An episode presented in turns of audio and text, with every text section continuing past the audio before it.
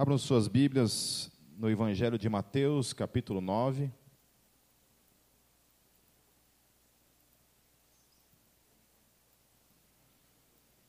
Dando continuidade à série de estudos nos Evangelhos. Mateus capítulo 9, versos 14 até o verso 17. O título dessa pregação é O Vinho Novo.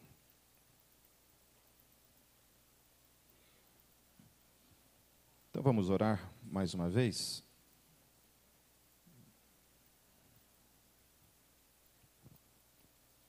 Santo Deus, eu te louvo por esse por esse momento de liberdade, de entrega que o teu espírito nos proporcionou, Deus diante da tua presença, em louvor e adoração ao teu nome. Louvar e te adorar nos preenche, Senhor. Nos preenche do vazio, porque quando nós te, te louvamos e te adoramos, nós cumprimos o chamado que é viver pelo qual nós fomos criados que é para o louvor e para a glória do teu nome. Nós fomos criados para te adorar, Senhor. Fomos criados para te adorar, te glorificar, te,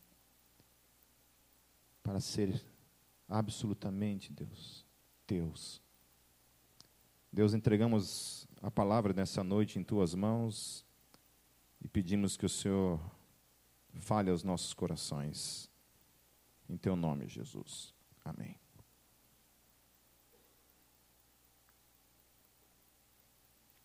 Eu sempre penso que absolutamente tudo que há na Bíblia tem um propósito de nos ensinar algumas coisas.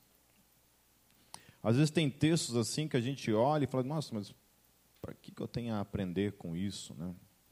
Alguns textos falavam com aquele momento em que Jesus estava vivendo e Jesus precisava ensiná-los acerca desse novo tempo que estava chegando ali, naquela, naquele povo que tinha uma religião que já havia, durante milênios, conservado essa sua religião, e agora Jesus está trazendo algo absolutamente novo para eles. E Jesus começa a caminhar com alguns homens, alguns discípulos ali, e aquela religião que já estava ali, e outros, outras seitas, outros grupos ao derredor, começa a observar esse movimento que está acontecendo em volta desse cara chamado Jesus. Hoje, ainda o mundo permanece olhando para todos nós permanece olhando para a igreja, de olho em cada movimento meu e teu, cada comportamento diário que eu e você temos no dia a dia. Um amigo que tem consciência de quem você é, pela fé que você confessa, está de olho em tudo. Então, quantas vezes a gente decepciona né, essas pessoas que olham para nós e às vezes esperam um certo comportamento da gente e que a, gente às vezes acaba não não não suprindo dentro disso. Ou às vezes não é nem suprindo, às vezes tem pessoas que estão apenas esperando realmente isso para para dar de dedo na tua cara e dizer, é, realmente vocês são uma farsa. E não era diferente com Jesus, de alguma forma aqueles homens procuravam em Jesus alguma coisa para renunciar à autoridade de Jesus, para renunciar esse algo novo que ele estava trazendo. E aí alguns discípulos de João Batista começam a olhar para esse comportamento e achar algumas coisas estranhas. E não somente eles, mas também fariseus, homens religiosos, olham para aquela nova seita que estava surgindo, aquela nova ameaça que estava surgindo para com eles, e começa a estabelecer que esses caras precisam ter um padrão. E esse padrão dizia respeito ao jejum. E aí eles chegam lá no versículo 14 e dizem assim: Então os discípulos de João vieram perguntar-lhe: Por que nós e os fariseus jejuamos, mas os teus discípulos não? Por que, que isso acontece com a gente isso não acontece com vocês? Então, os fariseus, por exemplo, eles jejuavam semanalmente dois dias. Segunda-feira e quinta-feira eram os dois dias que eles jejuavam. Então, isso era uma prática deles. E uma prática que não está sendo observada agora na vida de Jesus e dos seus discípulos. Havia, de certa forma, também uma busca de tentar entender como é que era possível, como é que esse homem estabelece uma nova espiritualidade sem observar essas coisas. Havia essa curiosidade neles, olhando para eles e tentando entender. Eu tenho um amigo que até hoje ele não entendeu a fé cristã. Sempre quando a gente tem algum tipo de conversa, ele há 20 anos ou mais, ele sempre se utiliza do mesmo argumento e ele resume o cristianismo em duas coisas unicamente. Sempre é assim. Segundo ele, ele já frequentou algumas igrejas, segundo ele, ele já conhece o cristianismo, mas daí quando ele resume o cristianismo somente a isso, eu entendo então que ele não conhece é nada. Que o conhecimento que ele tem acerca da fé é nada da nossa fé. Ele resume a fé cristã em aceitar Jesus e ser batizado. Ponto. Daí ele fala, é só isso. Então ele tira com a minha cara e acha que o cristianismo se resume nisso. Na verdade, de certa forma, é a porta de entrada, realmente. Você crer e você ser batizado é a porta de entrada para isso. Só que o, a implicação que essas duas coisas envolvem na nossa vida, a dimensão disso, que é o que precisa ser olhado mais de perto, e ele provavelmente não tem nenhum tipo de conhecimento assim, dessa forma, acerca disso. Então sempre foi dessa forma e agora chega Jesus e oferece um novo padrão de espiritualidade, cujo jejum não está mais na devida importância. Lá no versículo 15, Jesus ele responde assim: como podem os convidados do noivo ficar de luto enquanto o noivo está com eles? Virão dias quando o noivo lhes será tirado, então jejuarão. Então, Jesus, a primeira coisa que ele não está estabelecendo aqui é algum tipo de repúdio com relação ao jejum.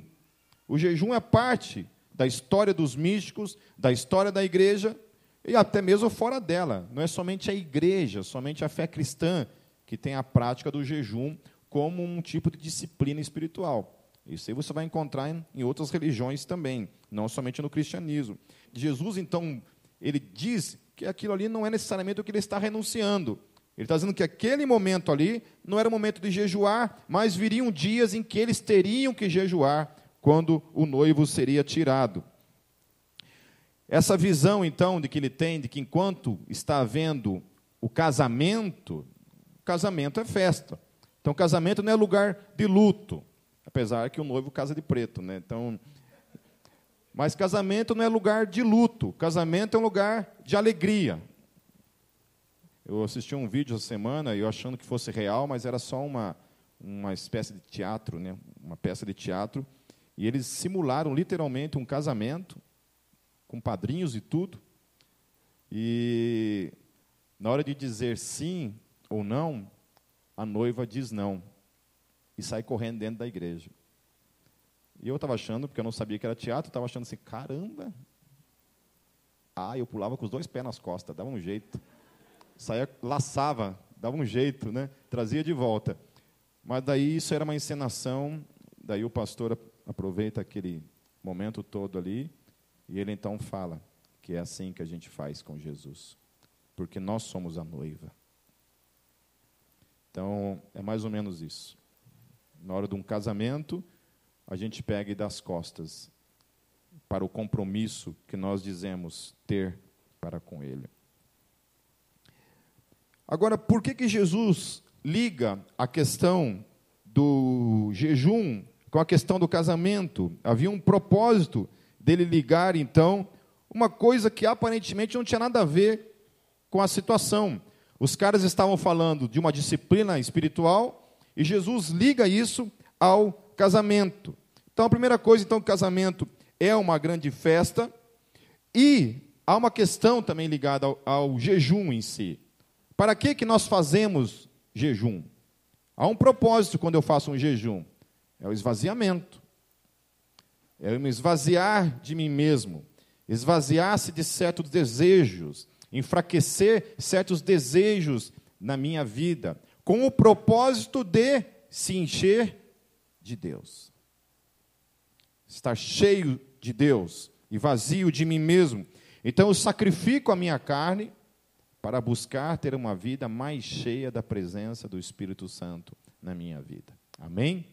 Então, esse é o propósito do jejum. Aí, para Jesus, tem tudo a ver com casamento, porque ele é o noivo. Então, não havia necessidade daqueles homens jejuarem, porque o noivo estava presente. O propósito pelo qual eles jejuavam, que era estar cheio de Deus, não havia necessidade porque eles estavam já na presença do Deus encarnado, que era Jesus. Se eu jejuo com o propósito de ser cheio de Deus, e eu já estou ao lado do Deus Todo-Poderoso encarnado em Cristo Jesus, não havia propósito, então, deles jejuarem. Por isso que ele fala: Ô oh, gente, vocês estão num casamento. Quando o noivo for tirado, aí sim vocês terão que voltar a jejuar para se encher dele, para se encher do Espírito Santo que será enviado. Aí sim, mas enquanto eu estou aqui, Jesus diz, então é, não é necessário que estes homens jejuassem.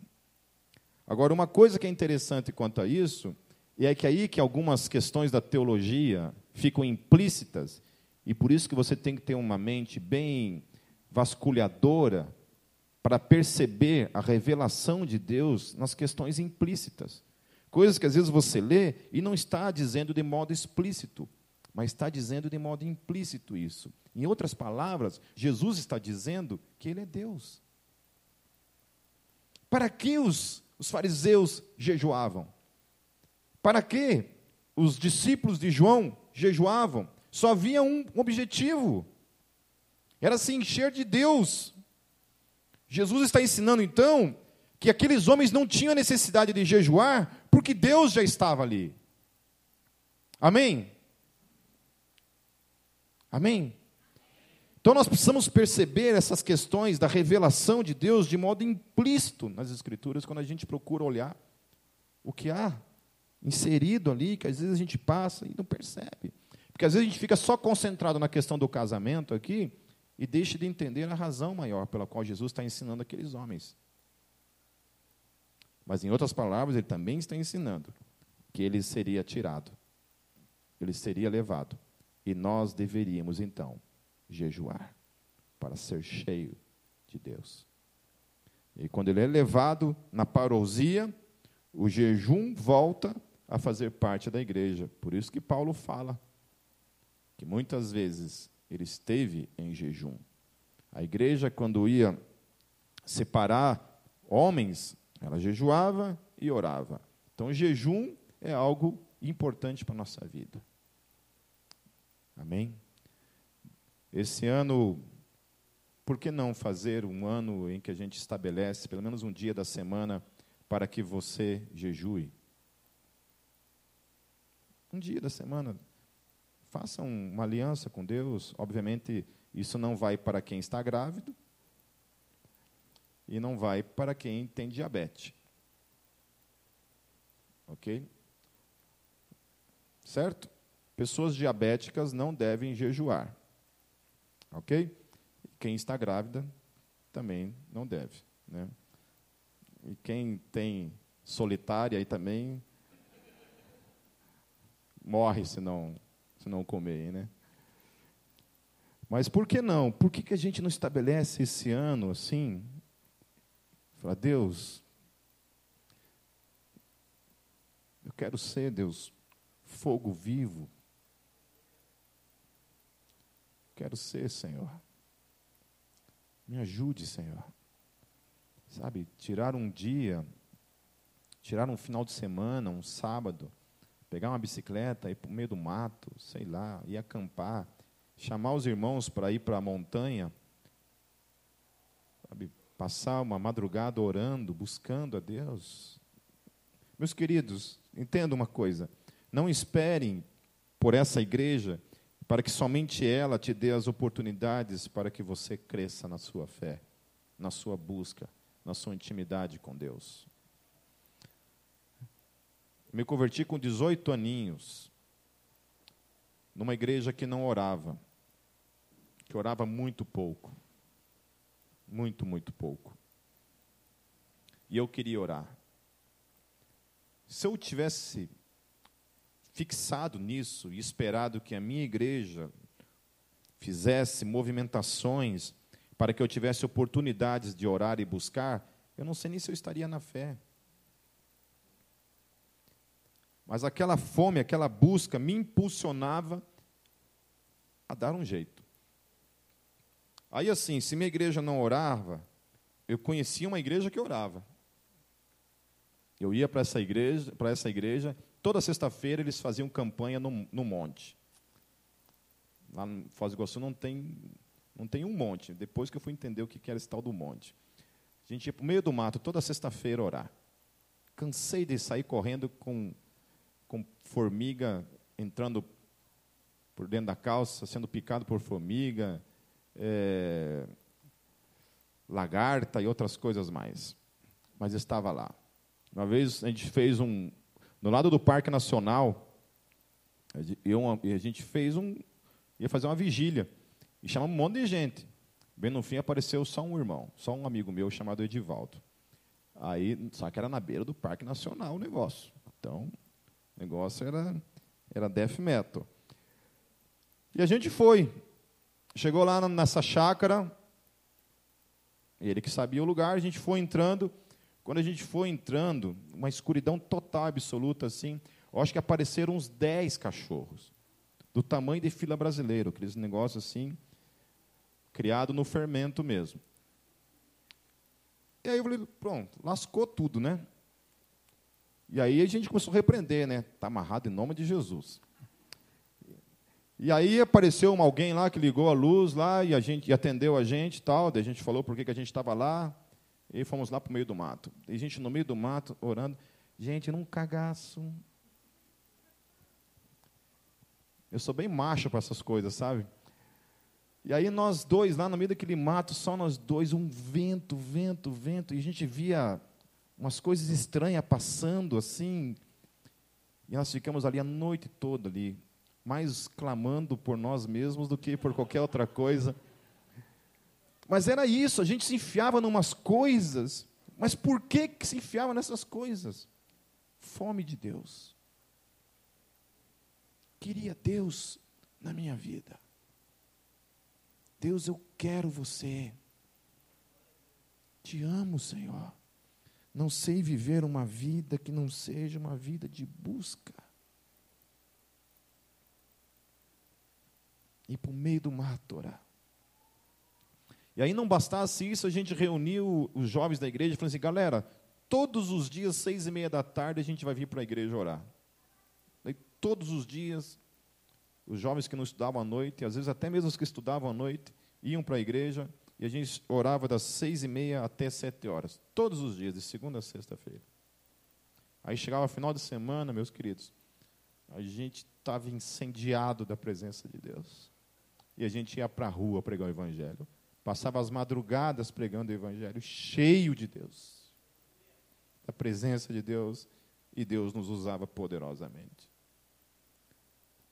Quando a Bíblia fala que todo aquele que está em mim, esse produz fruto, mas aquele que não produz fruto é cortado e lançado fora, é algo que a gente tem que prestar atenção. Quais são as razões que a minha vida não dá fruto? Meu ministério anda, anda, e eu não consigo gerar fruto na minha vida. Não só fruto de mudança de comportamento, de caráter, mas fruto também no sentido de anúncio do Evangelho, de ver vidas sendo salvas por algo que você fala por algo que a sua vida denota na vida dessas pessoas. Aí Jesus, Jesus ele fala assim, nossa, falar Jesus e jejum hoje vai ser difícil, porque toda hora que eu vou falar Jesus, parece que eu vou falar jejum. Versículo 16 diz assim: Ninguém põe remendo de pano novo em roupa velha, pois o remendo forçará a roupa, tornando pior o rasgo. Nem se põe vinho novo em vasilhas de couro velhas. Se o fizer, as vasilhas se rebentarão, o vinho se derramará e as vasilhas se estragarão. Pelo contrário, põe-se vinho novo em vasilhas de couro novas e ambos se conservam. Então Jesus ele está colocando em choque também essa questão do sistema antigo, que era o sistema da lei, do judaísmo, e agora está colocando em xeque isso com um novo sistema que está surgindo. Uma nova forma de ver a fé, onde ela não é mais regida por essas leis, mas ela é regida pelo Espírito dele habitando em cada um de nós. Ele compara essa questão do vinho novo sendo colocado num odre velho, porque um odre velho ele já perdeu a elasticidade. A lei é isso. A lei ela, ela é delimitada a sua elasticidade. Ela não tem misericórdia, por exemplo. Na lei fez pau, martelo, julgamento, fechou. É isso. Não há uma opção, não há negociação. Na lei é assim, estou falando da lei de Deus, não a lei que está aí que você paga dezão, você, tá, você sai na boa. Mas a lei de Deus é assim, ela não tem elasticidade, ela é fixa, ela coloca o homem debaixo da condenação e não tem conversa. Jesus então ele vem e estabelece uma nova, uma nova forma de vinho, um vinho que é novo, e para esse vinho ser novo, como ele é novo, ele não cabe mais dentro desse sistema fechado, que é o legalismo. Ele precisa estar dentro de algo também novo. É um odre novo, um odre que se, se estica, um odre que é capaz de comportar a graça. Por isso que a graça não cabe dentro da lei. Ela é algo novo, literalmente novo para mim e para vocês. Assim como a gente também não usa roupa velha em casamento, né, você tem que ser muito favela para ir num casamento de chinelo de dedo, né? Alguma coisa assim. Quando você vai para um casamento, você coloca uma roupa nova, né? Ou pelo menos a melhorzinha que você tiver no teu guarda-roupa do boqueirão, né? Pelo menos isso. A melhorzinha que tiver aí você vai utilizar para ir no casamento. Em Jesus, ele está dizendo isso, que é uma nova roupa que agora é dada a mim e a você. Não é uma roupa mais legalista, mas agora é uma roupa movida por essa graça. Por isso que a nova, a velha vida que eu e você tínhamos, ela não pode ser remendada. A velha vida que diz respeito à minha e à tua vida no pecado, essa vida não pode ser remendada. O que, que Jesus precisa fazer comigo e com você no que diz respeito a essa velha vida? Deus precisa matar eu e você, literalmente. A gente pensa que Deus nos aceita da forma como a gente é, né? É mentira isso. Não existe nas Escrituras que Deus te aceita da forma que você é. Não existe isso nas Escrituras, meus queridos. Deus odeia o pecado. Nós somos inimigos de Deus, Paulo fala. Por isso que nós precisamos morrer em Jesus, porque Jesus precisou ser morto no meu lugar. Em outras palavras, Deus me matou em Cristo Jesus. Por isso que não tem como você falar que Deus te aceita da forma como você é. E nem eu dizer que Deus me aceita da forma como eu sou. Deus não aceita da forma como eu sou. Deus precisa me pegar, me crucificar em Cristo Jesus, matar essa velha criatura, para que então o seu espírito possa habitar numa nova criatura. Aleluia. O pacto de Deus está ligado a novas criaturas, pessoas que são novas. Não tem nada mais a ver com o velho. O velho já passou, eis que tudo se fez novo em Cristo Jesus. Agora eu e você somos novos. Por isso que o vinho dele agora pode entrar nesse odre que é novo, que é elástico, que a graça agora comporta. Ele não é perfeito, mas agora ele está envolto num outro sistema de crença que é a graça. E ele agora estica. E o vinho é novo e ele fermenta. Ele vai te trazendo nova vida e você incha.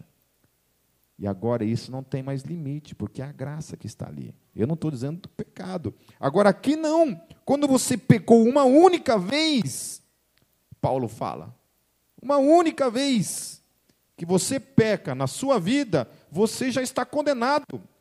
Por mais que eu e você não façamos todas as outras coisas que Deus proíbe na palavra. Basta uma única coisa, um único erro meu e teu durante todas as nossas durante toda a nossa vida para que eu seja culpado por tudo. Esse é o engano do mundo. O mundo pensa assim: "Ah, eu não mato, eu não roubo". Ele pensa assim. Mas um dia ele xingou alguém no trânsito lá. Um dia ele tratou mal a esposa dele. Um dia ele falou mal de alguém pelas costas. Em um momento na vida dele, ele pisou na bola. E aí, diante de Deus, esse único pecado durante toda a sua vida o tornou culpado por todas as outras coisas que ele deixou de fazer.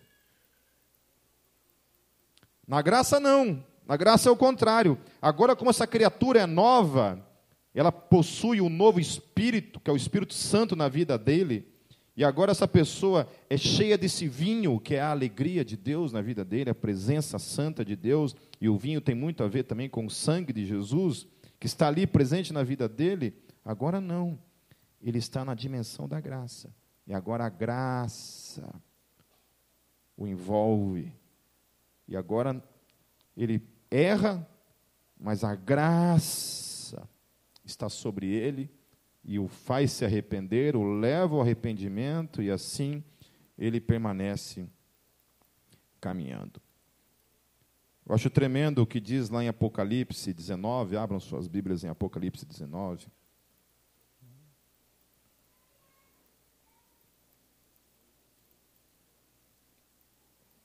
Apocalipse 19, versos 7 a 9.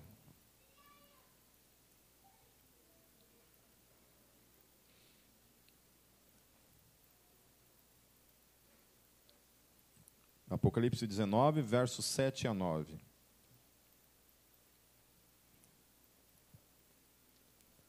Diz assim o texto: Regozijemo-nos e alegremo-nos e demo-lhes glória, porque vindas são as bodas do cordeiro e já a sua esposa se aprontou. Aleluia.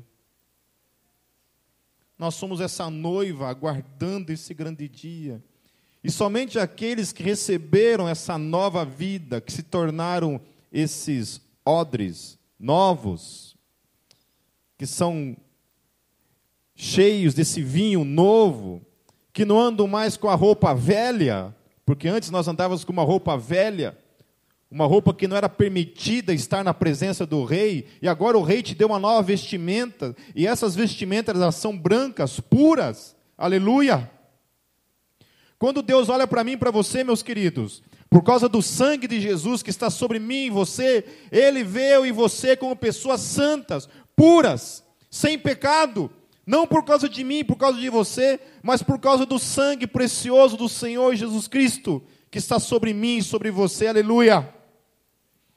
Os filhos de Deus, quando caminham sobre a face da terra, não carregam culpa, não diante de Deus, Talvez carregam culpa para consigo mesmos, mas uma vez que vão para a presença do rei e fala: Senhor, me perdoe pelo que eu fiz. O Senhor Jesus fala assim: a minha graça já está aí para isso. E a gente é renovado, é redimido. Deus nos perdoa. Mas a gente nunca volta para essa roupa velha. Porque a roupa velha, como eu já falei, não existe perdão na roupa velha. Quem não está em Cristo permanece com a roupa velha, por mais que ele se arrependa. Se ele não está em Cristo Jesus, ele está ainda debaixo da roupa velha. Agora, em Cristo Jesus, não. A gente anda de branco o tempo todo diante do Senhor. Continuando, diz assim: E foi-lhe dado que se vestisse de linho fino, puro e resplandecente, porque o, filho, o, o linho fino são as justiças dos santos. E disse-me: Escreve, bem-aventurados aqueles que são chamados à ceia das bodas do Cordeiro. E disse-me: Estas são as verdadeiras palavras de Deus. Meus queridos, nós temos essa vestimenta nova, porque um dia nós vamos entrar nas bodas do Cordeiro, aleluia, para todo sempre. Aleluia. O que, que isso gera em você, meu querido? Só de pensar nisso, eu tenho vontade de me prostrar diante de Deus com a boca no pó, em gratidão, porque um dia esses céus serão se abrir e nós seremos levados para essa grande festa que será eterna, na presença do nosso Rei. E aí o que é triste nisso tudo é o que Mateus 22, de 1 a 14, para a gente terminar. Quero ler esse texto também. Que também fala acerca das bodas.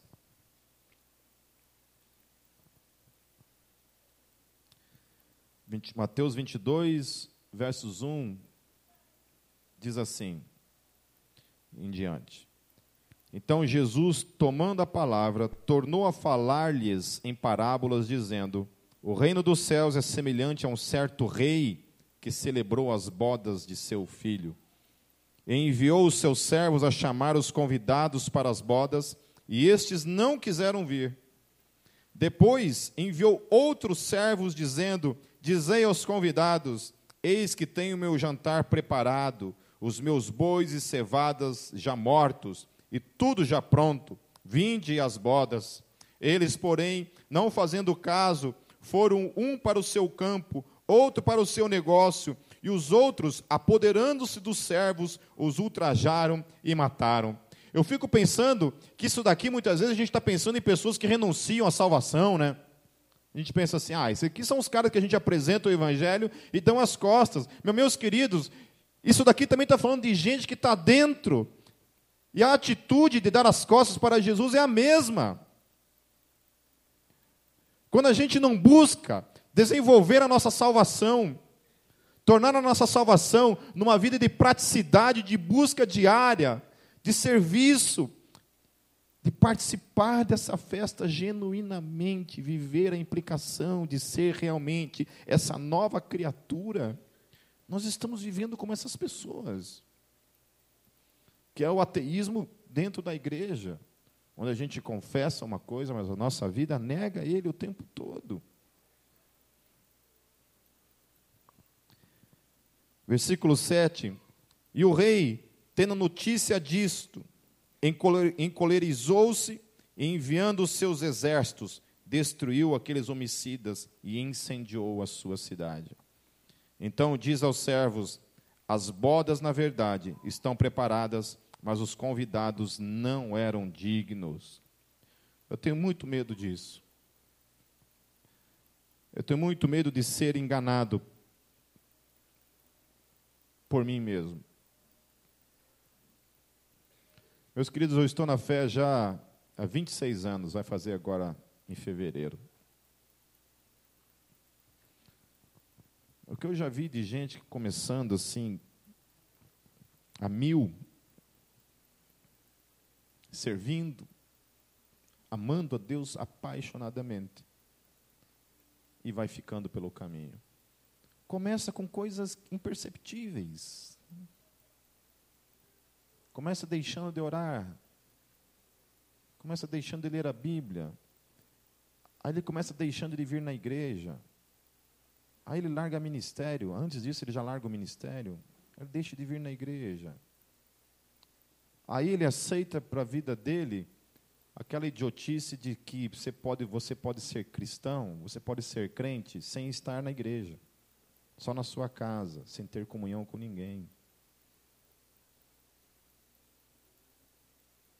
E aí ele morre, em definitivo. A coisa mais triste que tem na minha vida é quando às vezes eu volto na minha antiga igreja, onde eu morava, e eu começo a perguntar das pessoas, que eu chego lá, não vejo mais ninguém lá. Falei, fulano, virou tranqueira. E o outro fulano? Está sem igreja. E o outro fulano? Também está sem igreja. E o outro fulano? Apostatou. E o outro? Ah, está no mundo. É triste isso.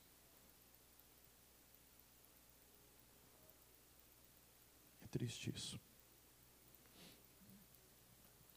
No versículo 9 ele fala assim: E depois as saídas dos caminhos e convidai para as bodas todos os que encontrardes. E os servos, saindo pelos caminhos, ajuntaram todos quantos encontraram, tanto maus como bons, e a festa nupcial foi cheia de convidados. E o rei, entrando para ver os convidados, viu um ali que não estava trajado com veste de núpcias. E disse-lhe: Amigo, como entraste aqui, não tendo veste nupcial? E ele emudeceu. Disse então o rei aos servos: Amarrai-o de pés e mãos, levai-o e lançai-o nas trevas exteriores. Ali haverá pranto e ranger de dentes, porque muitos são chamados, mas poucos escolhidos. Repita comigo: porque muitos são chamados, mas poucos escolhidos.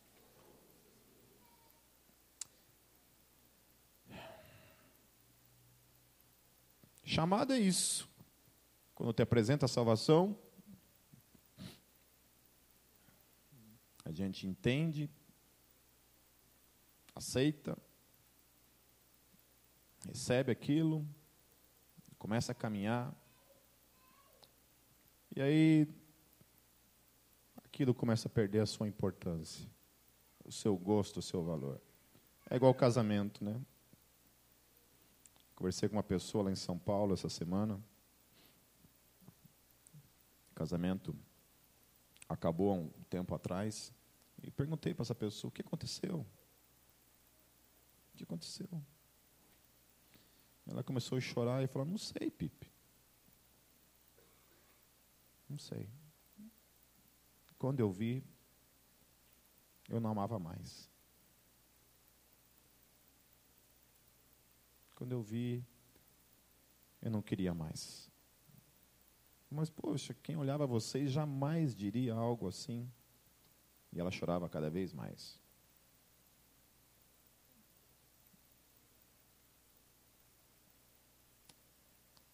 E essa realidade do que a gente tem visto acontecendo com muitos e muitos casamentos hoje no nosso mundo, nunca foi uma coisa tão trágica hoje olhar para a família e ver o que está acontecendo com a família.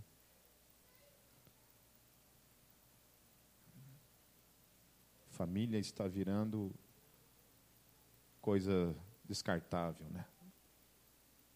Há um bom tempo isso tem cada vez piorado, cada vez mais e mais. E aí não somente a família, mas isso também tem tomado conta da fé.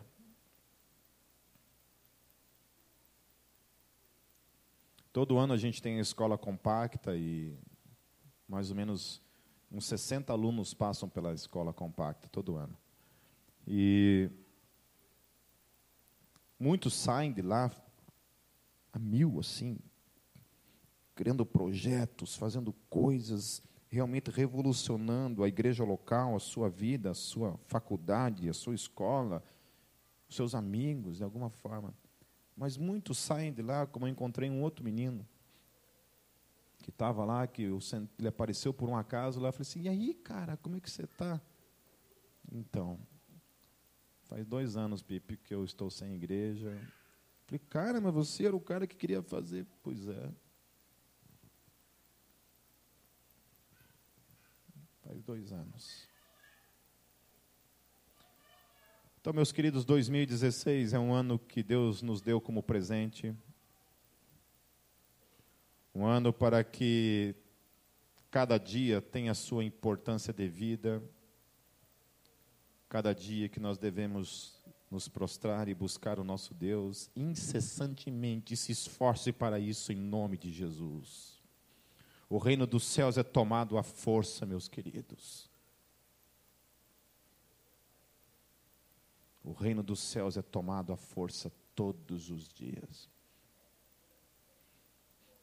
Eu estava lendo um livro de um teólogo chamado N.T. Wright, e o N.T. Wright que fala, uma das coisas que ele fala ali que é interessante, diz respeito a essas questões que a gente criou nessa nova geração, e por causa dessas coisas nós fomos se perdendo, que é essa ideia de que você tem que fazer somente aquilo que você tem vontade de fazer.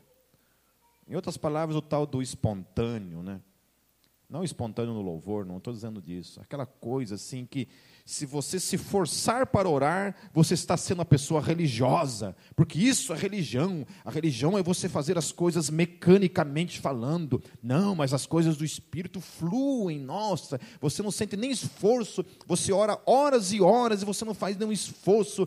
Você não faz esforço para pregar o Evangelho. Você não faz esforço para ir na igreja. Você não faz esforço para ir na Bíblia. Em nenhum lugar da planeta Terra isso existe, meus queridos. Todos nós temos que fazer um esforço além das forças para orar. Alguns menos do que outros. Para ler a Bíblia, para vir na igreja, para servir no ministério. Essa semana eu fiquei, a gente ficou duas semanas, aula de manhã, tarde e noite, manhã, tarde e noite, manhã, tarde e noite. Eu não aguentava mais. Eu estava assim, Deus, dá um desconto. Não aguentava mais.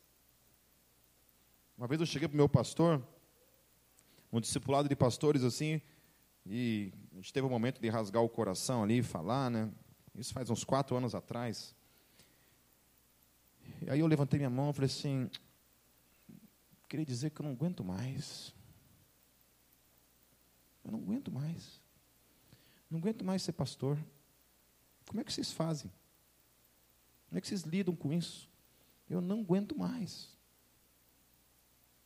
Se alguém quiser assumir lá, ó, eu não aguento mais. Ele olhou para mim, as palavras de amor.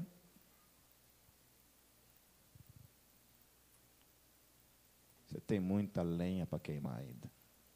Falei, como muita lenha? Já acabou. Você aguenta. Você aguenta. Vai em frente. Hombridade, meus queridos, é isso. Ser homem e ser mulher é isso, é você ir além quando você não quer mais. É entender que quando você recebe essa nova vestimenta e esse vinho novo, isso não é nos dado para nós mesmos.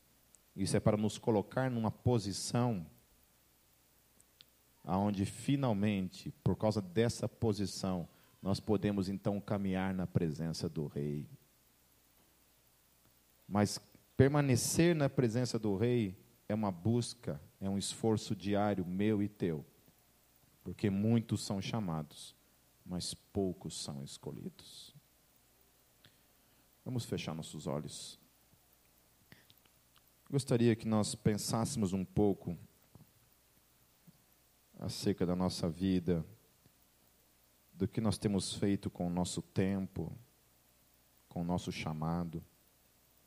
A forma como a gente tem lidado muitas vezes até com isso, o zelo que nós temos dado, a busca.